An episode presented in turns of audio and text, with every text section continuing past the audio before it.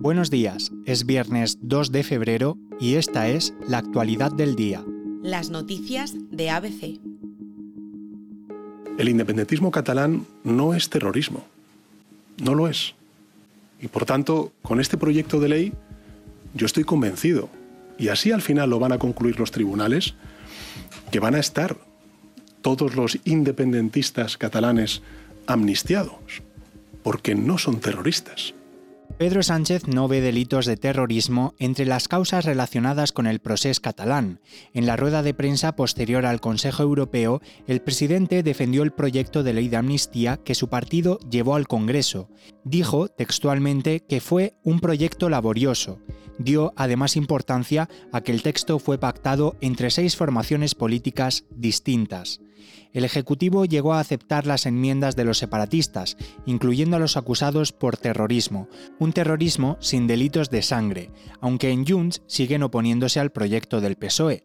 Quieren que se incluyan a las personas que también están implicadas en las causas abiertas de Tsunami Democratic y de los CDR, entre ellos Carles Puigdemont.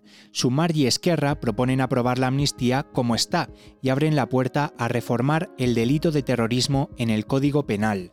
Hoy ABC desvela que hay 153 presos en las cárceles españolas, acusados de un terrorismo sin delitos de sangre.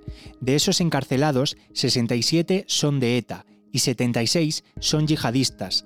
También hay miembros del Grapo y de Resistencia Galega. Aún así, juristas expertos consultados por este medio aseguran que esta amnistía es un olvido con motivación política centrado en Cataluña. Esto hace que no haya peligro de que otros condenados empiecen a presentar recursos que beneficien a sus penas.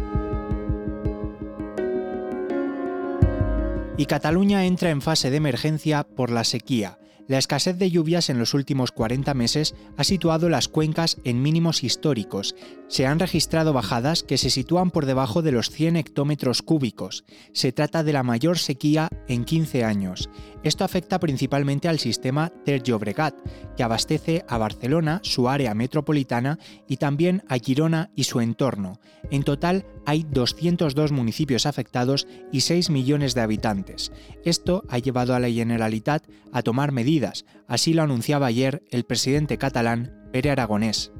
Esto va a suponer pues la activación de unos límites al consumo por habitante y día, también una serie de restricciones eh, en porcentaje para distintos usos eh, del agua y vamos a continuar eh, trabajando para poder superar esta situación lo antes eh, posible. Las principales medidas son la limitación de manera genérica del consumo de litros por persona y día, que pasa a ser de 200, una de las medidas con más impacto es la prohibición del rellenado de piscinas, medidas que no solo afectan a las casas, sino también al turismo y a la industria.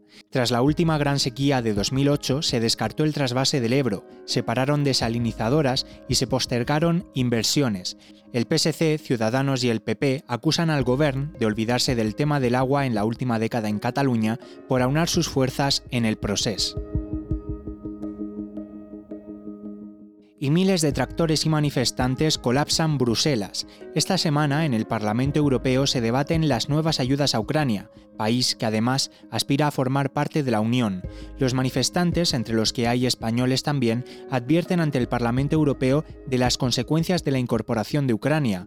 Piden que se reflexione esta entrada, la superficie agrícola del país podría distorsionar mucho la política agraria común.